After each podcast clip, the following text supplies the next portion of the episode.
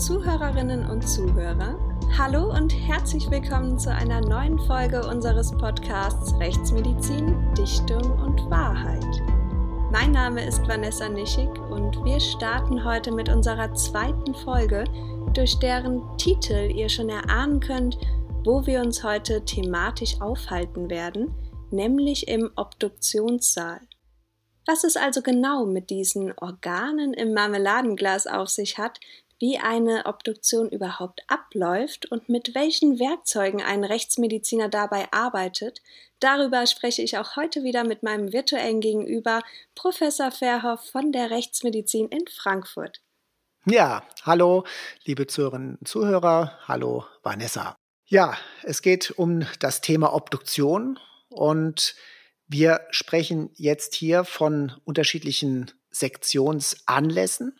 Übrigens Sektion, Obduktion, Autopsie, das sind alles Synonyme, das meint alles dasselbe, nämlich die innere Leichenschau. Das deutsche Wort, das gibt es auch noch dazu, die Leichenöffnung. Und in der Strafprozessordnung heißt das eben die gerichtliche Leichenöffnung. Wie kommt es denn zu einer solchen gerichtlichen Leichenöffnung, beziehungsweise wann wird diese denn überhaupt angeordnet? Damit es dazu kommt, muss eine ganze Menge vorher passieren. Wir brauchen nämlich ein Todesermittlungsverfahren. Das bedeutet, die Polizei muss ermitteln und das findet dann statt, wenn die Polizei primär zu einer Leiche gerufen wird. Also wenn jemand irgendwo eine Leiche findet oder aus der Nachbarwohnung stinkt es, dann wird primär die Polizei gerufen. Oder wenn der Leichenschauarzt und das ist eine andere Sache, die wichtig ist, die man wissen muss. In Deutschland darf ein Verstorben nur, nur beerdigt werden, wenn vorher eine ärztliche Leichenschau durchgeführt wurde. Deswegen muss also jeder Verstorbene in Deutschland zumindest von einem Arzt angeschaut werden. Und dieser Arzt muss dann nach der Leichenschau eine Einschätzung abgeben, haben wir natürlichen Tod oder vielleicht sogar nicht natürlichen Tod oder eine ungeklärte Todesart. Wie definiert man denn eine solche nicht natürliche Todesart oder wann liegt denn grundsätzlich eine solche vor?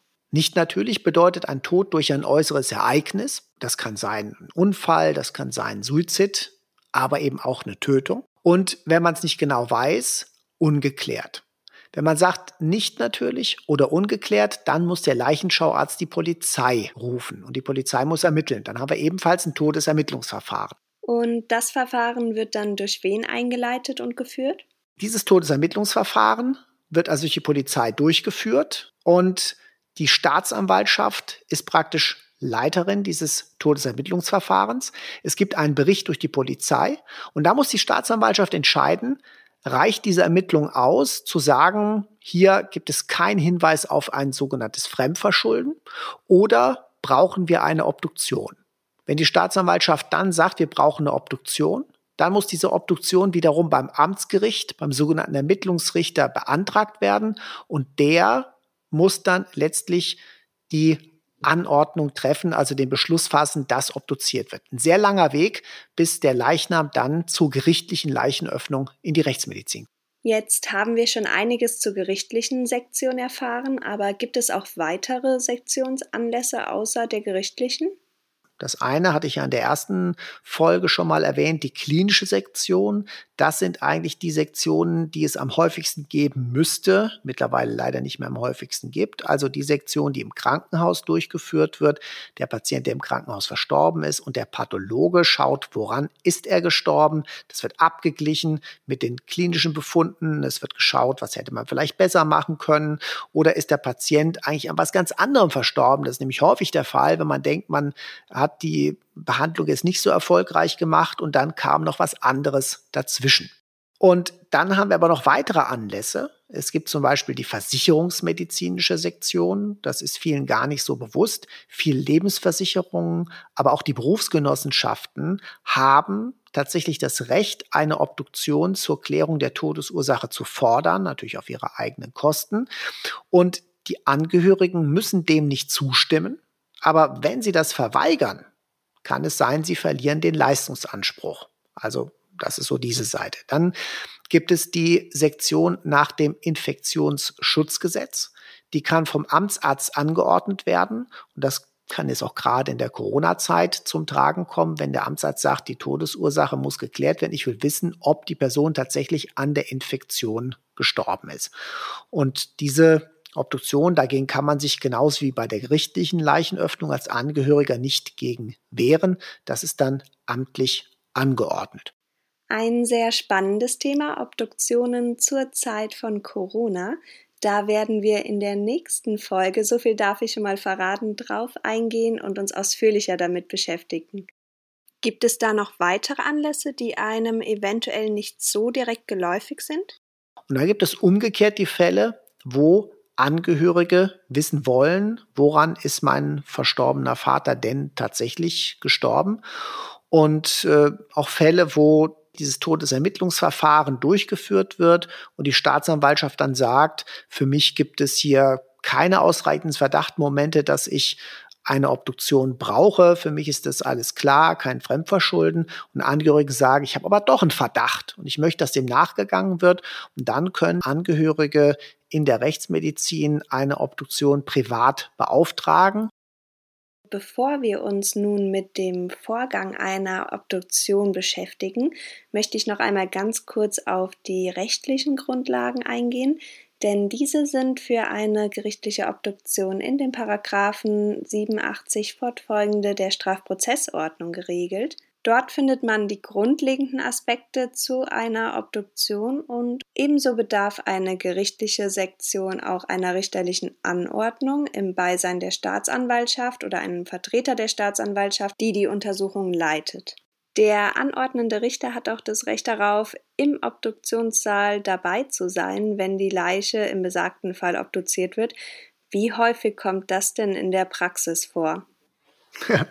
Also ein Richter habe ich im Sektionssaal genau einmal erlebt. Der war in den Fall involviert und wollte unbedingt mal dabei sein. Die Staatsanwaltschaft ist schon häufiger mal dabei. Und das ist ja auch sinnvoll, weil die letztlich ja die Ermittlungen leitet. Und im Idealfall ist es dann so, dass Rechtsmedizin, ermittelnde Polizei, Staatsanwaltschaft gemeinsam am Leichenfundort sind und dass man danach sich gemeinsam in der Rechtsmedizin trifft und alle bei der Obduktion dabei sind. In der Praxis kommt das eben eigentlich nur bei Tötungsdelikten vor oder hochverdächtig auf Tötungsdelikte. Bei den meisten Fällen sind dann die ermittelnden Kriminalbeamten dabei, aber selbst das ist nicht unbedingt Standard. Und auch da gibt es immer wieder Belastungs-, Überarbeitungsspitzen, sodass wir der Polizei dann nur hinterher Bericht erstatten. Und gerade jetzt in der Corona-Zeit haben wir auch generell die Empfehlung ausgesprochen, dass wirklich nur die notwendigsten Personen im Sektionssaal sind, denn jeder Verstorbene könnte ja potenziell infiziert sein. Das war's auch mit dem kleinen rechtlichen Einschub. Ich glaube, wir gehen wieder über zu den spannenderen und aufregenderen Themen und Geschehnissen auf dem Obduktionstisch. ja, die Rechtsmediziner gehen bei einer Sektion nach einem bestimmten festen Prinzip vor. Kannst du uns da mehr zu erzählen? Ja, die Leichenöffnung, die besteht aus einer äußeren Leichenschau und einer inneren Leichenschau. Bei der inneren Leichenschau muss gemäß der Strafprozessordnung gewährleistet sein, dass die drei Körperhöhlen eröffnet werden. Wie definiert man diese drei Körperhöhlen? Drei Körperhöhlen, das sind die Kopfhöhle, die Brusthöhle und die Bauchhöhle, weil die Brusthöhle und Bauchhöhle ineinander übergehen, aber zumindest sind die thematisch getrennt. Und das ist auch der Mindestumfang jeder Obduktion. Also wie sieht das in der Praxis aus? In der Praxis ist der Leichnam auf dem Sektionstisch und die beiden Ärztinnen Ärzte sind beim Leichnam zusätzlich eben noch ein Präparator oder Sektionsassistent genannt. Und das ist das Kernteam, das bei jeder gerichtlichen Leichenöffnung dabei ist. Dadurch, dass wir Universität sind, dadurch, dass wir Studierende ausbilden, haben wir dann sehr häufig noch einen Studenten mit am Tisch. Aber das Kernteam besteht aus den genannten drei Personen. Diese beiden Obduzenten man nennt es häufig Erstobduzent und Zweitobduzent. Die sind einerseits gleichberechtigt nach dem Vier-Augen-Prinzip. Auf der anderen Seite ist es so, dass typischerweise der Erstobduzent Facharzt ist oder Fachärztin für Rechtsmedizin. Es können auch beide natürlich Fachärztin, Facharzt sein. Und dass also auf jeden Fall diese Obduktion nach einem Facharztstandard durchgeführt wird. Gibt es innerhalb von diesem Kernteam denn auch eine feste Aufgabenverteilung oder variiert das? Wie die Arbeit geteilt wird, das ist oftmals von Institut zu Institut so ein bisschen unterschiedlich. Manchmal greifen beide unmittelbar an, haben Handschuhe an und schneiden, wenn man so möchte. Aber ich kenne es eigentlich üblicherweise so, und so war es schon in Gießen und so ist es auch jetzt in Frankfurt, dass der Erstobduzent, der dann typischerweise eben der ältere und der erfahrene ist, dass der während der Obduktion saubere Finger behält und der Zweitobduzent derjenige ist, der schneidet, der die Öffnungsschnitte des Leichnams macht, der dann auch später die Feinpräparationen durchführt. Der Erstobduzent derjenige ist, der in Echtzeit die Befunde in ein Diktiergerät hineinspricht, was dann später verschriftlich wird und gleichzeitig Befunde auch auf andere Weise dokumentiert. In welcher Form oder in welchen Formen läuft diese Dokumentation dann ab? Dazu gehört klar mittlerweile das Fotografieren. Also, dass man eben mit einer Kamera die wichtigsten Befunde, teilweise mit Maßstab oder in der Übersicht äh, festhält. Auf der anderen Seite die schriftliche Dokumentation, die handschriftliche. Das sind irgendwelche Maße, das sind Werte, das können Zeichnungen sein, die angefertigt werden. Das also üblicherweise Aufgabe des Erstobduzenten ist und der Zweitobduzent dann wirklich praktischer und schneidet. Aber das kann man, wie gesagt, variieren. Setzen wir erst einmal bei der äußeren Begutachtung der Leiche an. Eine Wunde, ein Bluterguss, das alles kann ja ein Hinweis auf ein Gewaltverbrechen sein. Wie genau gehst du denn dabei vor oder in welcher Reihenfolge? Bei dieser äußeren Besichtigung wird nach einem festen Ablauf die gesamte Körperoberfläche beschrieben. Ja, also man fängt typischerweise damit an, dass man die sicheren Todeszeichen erstmal dokumentiert, denn man muss ja sicherstellen, dass diese Person wirklich tot ist. Größe, Gewicht werden angegeben und dann wird meistens von Kopf bis Fuß beschrieben, jeder Zentimeter der Haut im Extremfall. Oder man sagt eben keine Verletzungszeichen an den Armen und Beinen, keine Hinweise auf gröbere Narben oder sowas. Und deswegen kann schon diese äußere Besichtigung sehr unterschiedlich vom Umfang sein. Ja, das kann also eine reine Negativbeschreibung sein. Das kann aber auch höchst detailliert sein, wenn man zahlreiche feinste Verletzungen hat, die dann vermessen werden, die dann in Bezug gesetzt werden über der Fußsohle, damit man später vielleicht Rückschlüsse ziehen kann, als die Person noch gelebt hat, wenn sie gestanden hat, wo hat irgendeine Gewalt eingewirkt und dergleichen. Also da kann es schon enorme Unterschiede geben im Detailreichtum und in der Menge, die einfach dokumentiert wird. Kommen wir vom äußeren zum inneren Teil der Obduktion. Du hast nun die Leiche von außen angeschaut, alles Wichtige bzw. Auffällige oder eben nicht Auffällige dokumentiert und nun setzt du an zur Öffnung des Leichenkörpers. Denkt man da an die Schnittart, wie du da vorgehst, kommen mir zum Beispiel die Begriffe T- und Y-Schnitt in den Kopf. Wie genau ist deine Technik und in welcher Reihenfolge öffnest du den Leichenkörper dann? Ja, es gibt also verschiedene Schnittformen und wir haben also auf der einen Seite die Eröffnung des Schädels. Ja, das findet am Anfang statt. Dazu muss die Kopfschwarte abpräpariert werden, die Schädeloberfläche freigelegt werden und dann wird mit einer Säge, anders geht das nicht, der Hirnschädel eröffnet, um dann das Gehirn herauszuholen, um das dann weiter untersuchen zu können.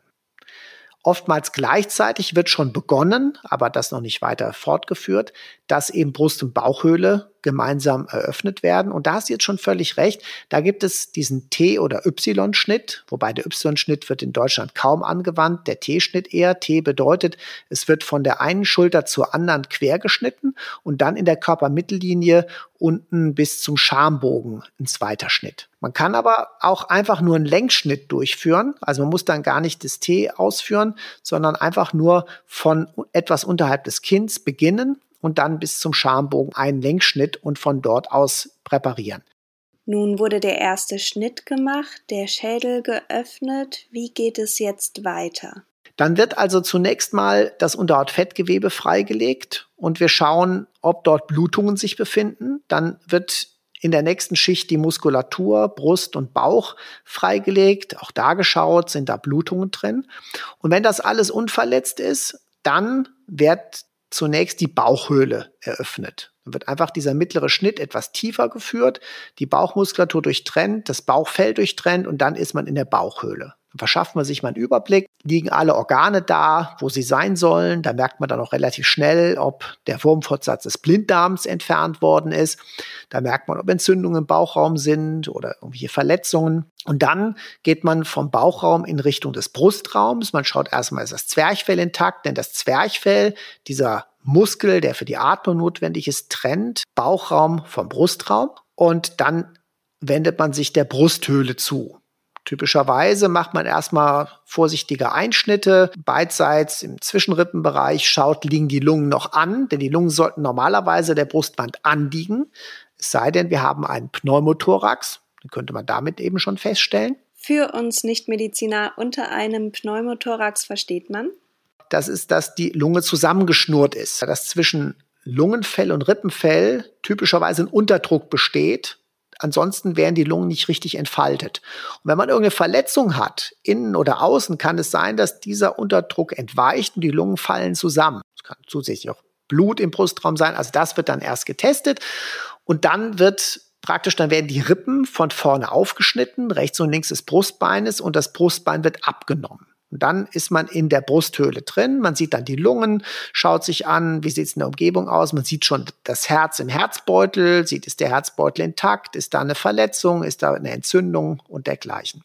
Dann geht man als nächstes eben, schaut sich also die Brusthöhlen an, eröffnet den Herzbeutel, ja, und sieht also darin, ist da Blut, ist da viel Flüssigkeit, ist da Entzündung wieder. Und dann wird als nächstes das Herz vorsichtig eröffnet, die untere Hohlvene, erst Blut gewonnen. Das ist sehr wichtig für toxikologische Untersuchungen, dieses Blut. Und dann wird es weiter eröffnet. Das Herz bleibt aber, zumindest so machen wir es in Frankfurt, dann erst noch im Körper drin.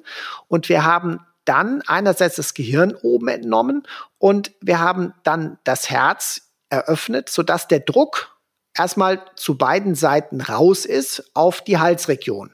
Ja, und dann kommt die Präparation, die für die Rechtsmedizin sehr wichtig ist, einer ganz sensiblen Region, nämlich der Halsregion. Warum ist gerade die Halsregion so essentiell? Dann wird also die Halsmuskulatur, vorher das Fettgewebe in allen Schichten sehr vorsichtig präpariert, um einfach zu schauen, ob Gewalt gegen den Hals stattgefunden hat. Das ist für uns immer wieder eine Frage, denn auch ein kurzer Griff an den Hals kann im Extremfall schon tödlich sein und deswegen wird das minutiös nachgeschaut.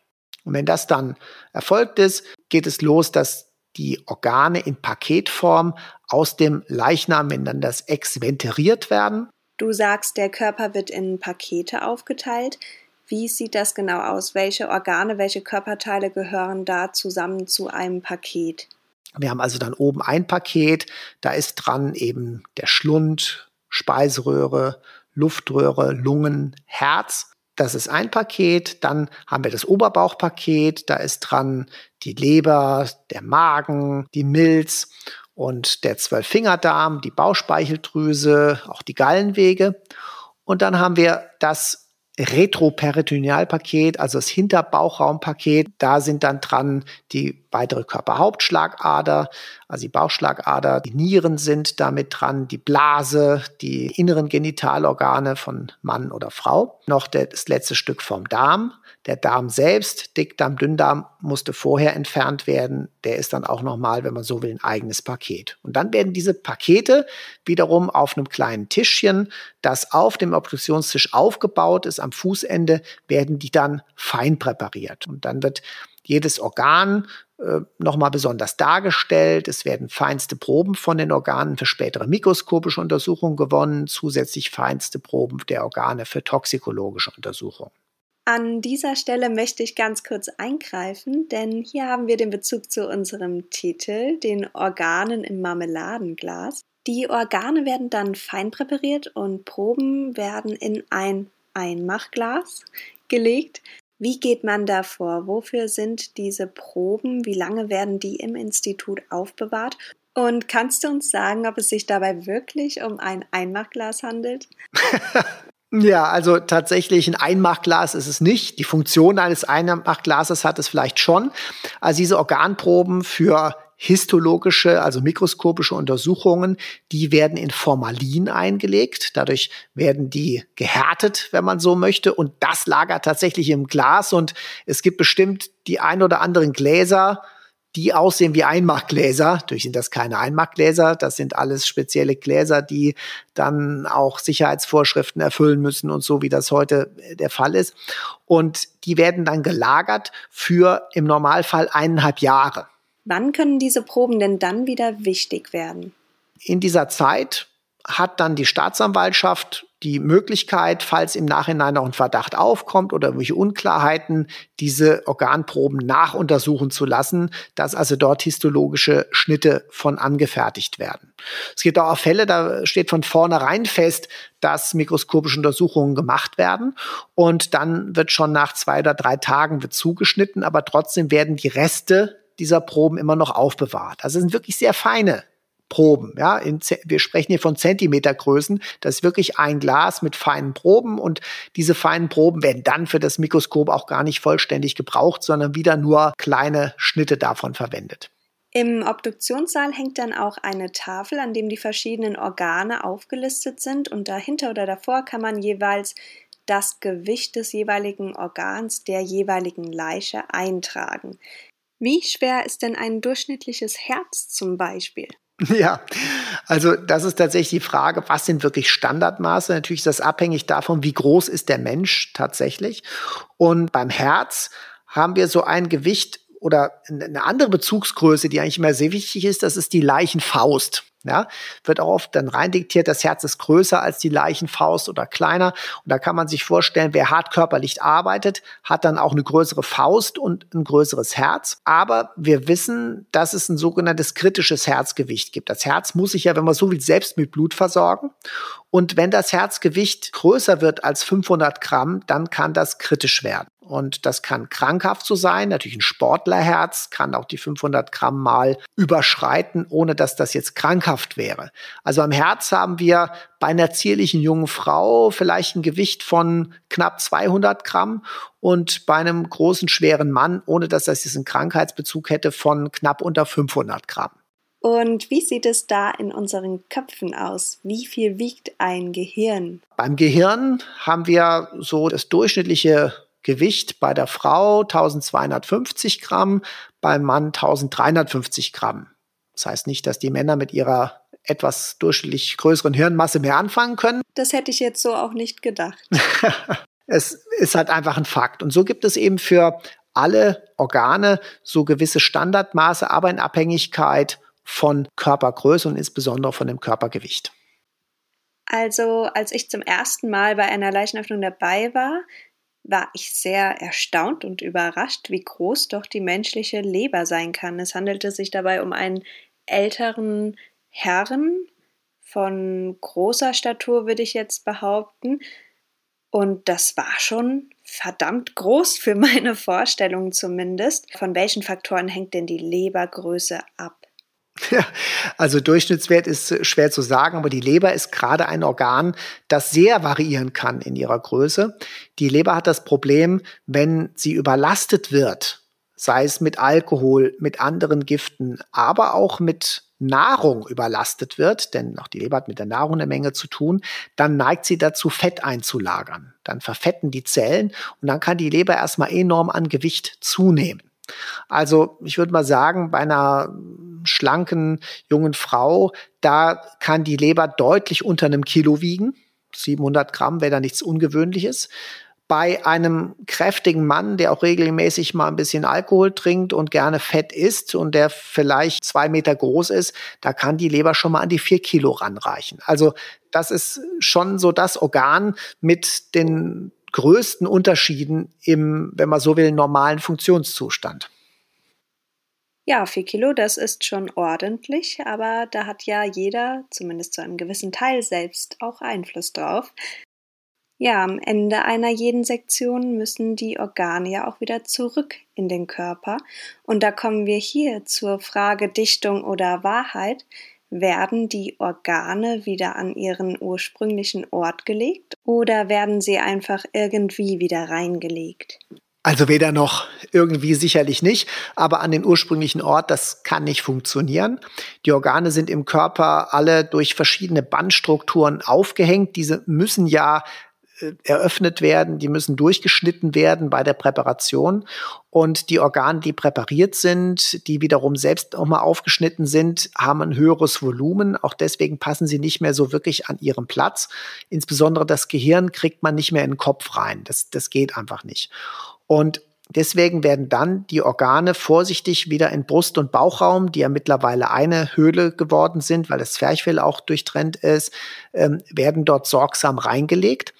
Und das bedeutet, dass jeder, der was davon versteht, eine Nachsektion machen könnte. dadurch, dass die Techniken im Wesentlichen in ganz Deutschland und wahrscheinlich sogar europaweit die gleichen sind, kann man dann den Leichnam eröffnen und kann sich die Organe einfach wieder rausholen. Man sieht, was das Institut oder die Kollegin der Kollegin vorher gemacht hat, kann nochmal eigene Proben mitnehmen, wenn man möchte, kann nochmal neue Schnittflächen ansetzen, weil das ja mit der Zeit, mit der Lagerung sich schon leicht verändert, aber kann eben alles nachvollziehen.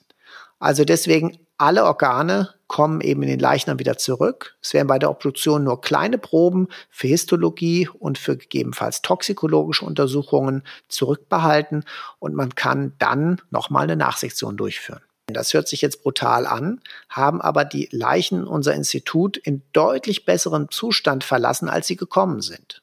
Nehmen wir gerade mal Unfallopfer, die dann von uns rekonstruiert werden, so dass es wieder ein intakter Leichnam ist. Das ist ja dann wiederum die große Stunde nochmal der Präparatorinnen und Präparatoren. Die lernen das ja, dass eben der Leichnam nach der Obduktion so versorgt wird, dass man so wenig wie möglich sieht. Und im Normalfall wird man, wenn der Verstorbene dann ein Totenhemd anhat und man weiß es nicht, wird man nicht sehen, dass hier eine Obduktion durchgeführt wurde kommen wir zu etwas anderem und zwar zu dem Handwerk Rechtsmedizin. Welche Werkzeuge finde ich denn in einem Obduktionssaal?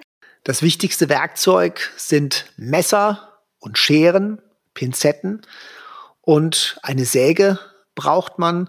Zusätzlich gibt es da noch die Rippenschere. Es gibt auch noch Meißel, die helfen können und einen Hammer. Ja, das sind also die, die typischen Werkzeuge, mit denen wir zu tun haben. Und die haben dann zum Teil noch ein paar Spezialausführungen und gab mal Leute, die gesagt haben, man kann eine ganze Sektion mit dem Taschenmesser durchführen. Was dann auch eher nach einem Gemetzel klingt. Äh, das ist natürlich nicht der Sinn der Sache, sondern man will ja die idealen Werkzeuge zur Verfügung haben und deswegen gibt es bei den Scheren eben die unterschiedlichsten Ausführungen. Es ist ja ein Unterschied, ob ich einen Darm aufschneide oder ob ich feinste Koronargefäße bei einem verstorbenen Kind aufschneide. Beides sind Hohlorgane Organe, die aufgeschnitten werden. Ja, und dementsprechend sind auch diese Scheren unterschiedlich dimensioniert. Also ist der Beruf des Rechtsmediziners sozusagen nicht nur ein medizinischer, sondern auch ein handwerklicher. Und das muss man eben sagen, diese handwerklichen Anteile dabei, ja, die müssen gelernt werden. Das ist nichts, was man mal eben so nebenbei macht. Und die Präparatorinnen und Präparatoren haben eben eine Ausbildung, die drei Jahre lang geht. Ja, und die Facharztweiterbildung für Rechtsmedizin dauert fünf Jahre. Aber das ist selbstverständlich ein zu erlernendes Handwerk. Ja. Ja, um ein bisschen wegzugehen vom blutigen Kopfkino eventuell, um ein bisschen durchzuschnaufen, gehen wir lieber zu etwas ganz Sachlichem. Wie lange dauert denn überhaupt eine Leichenöffnung im Durchschnitt oder wie lange dauerte denn deine längste bisher? Oh, das äh, überlege ich gerade. Das waren so an die zwölf Stunden. Und das war so ein Fall mit zahlreichen Schussverletzungen, zusätzlich Stichverletzungen, auch noch stumpfe Gewalt dazu. Also es war sehr aufwendig. Und wenn wir eben von der Öffnung der drei Körperhöhlen sprechen, dann ist das sozusagen der Mindeststandard. Und im Extremfall kann es sein, dass praktisch jeder Zentimeter Haut präpariert werden muss, drunter geschaut wird. Natürlich wird das hinterher alles wieder draufgelegt und erleichtert verschlossen, aber es kommt in manchen Fällen darauf an, jeden einzelnen Zentimeter Haut zu untersuchen, ob da Verletzungen sind, ob da Unterblutungen drunter sind, um die Abläufe möglichst exakt zu rekonstruieren. Der Durchschnittswert, den kann man mal ungefähr so mit vielleicht zweieinhalb Stunden ansetzen. Und die schnellsten Sektionen, wenn man wirklich ein super eingespieltes Team ist und alles, äh, jeder Handgriff sitzt nacheinander und es gibt keine Komplikationen, nichts, was man umfangreich beschreiben muss oder noch anders dokumentieren, äh, kann da mal so in einer Stunde abgehakt sein. Zwölf Stunden obduzieren einen halben Tag, das ist eine Menge.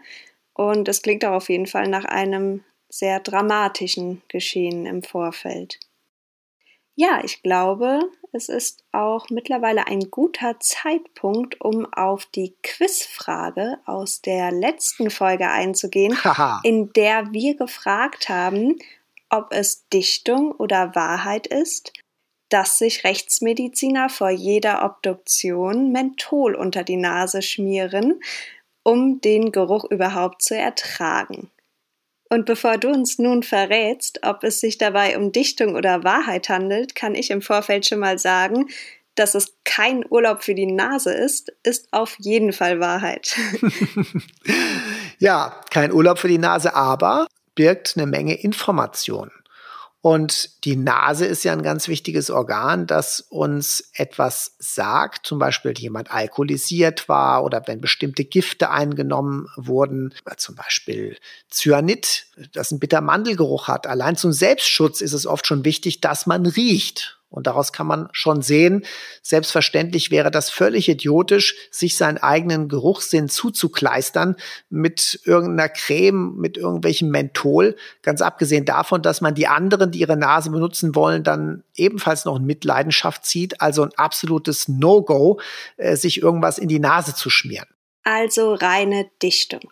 Absolut. Reine Dichtung und völlig kontraproduktiv. Das hat er überhaupt nichts verloren. Und klar, viele denken immer oder fragen, wie hältst du das aus? Ja, diese, diese Gerüche. Ja, es riecht eben. Jeder Leichnam riecht, so wie jeder Mensch irgendwie riecht. Und man kennt es ja auch. Es gibt Menschen, man sagt, die kann ich riechen, die anderen kann ich nicht riechen. Und man muss sich einmal mit abfinden, dass ein Leichnam riecht. Und so kommt man damit auch gut zurecht. Und das hat auch nichts damit zu tun, dass mein Geruchsempfinden in irgendeiner Weise abgestumpft ist aber es braucht schon seine gewisse Zeit, um sich dran zu gewöhnen, oder?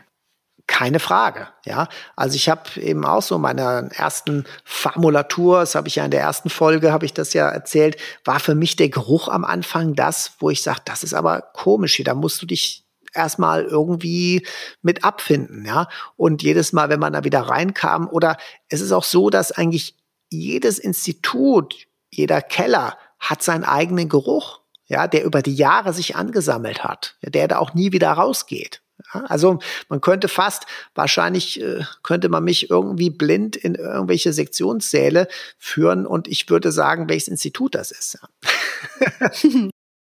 ja, wir sind nun auch schon wieder am Ende unserer Folge angekommen. Ich glaube, man könnte noch stundenlang über das Thema Obduktion sprechen und diskutieren, aber wir hoffen, wir konnten einige Fragen und Klischees aufklären.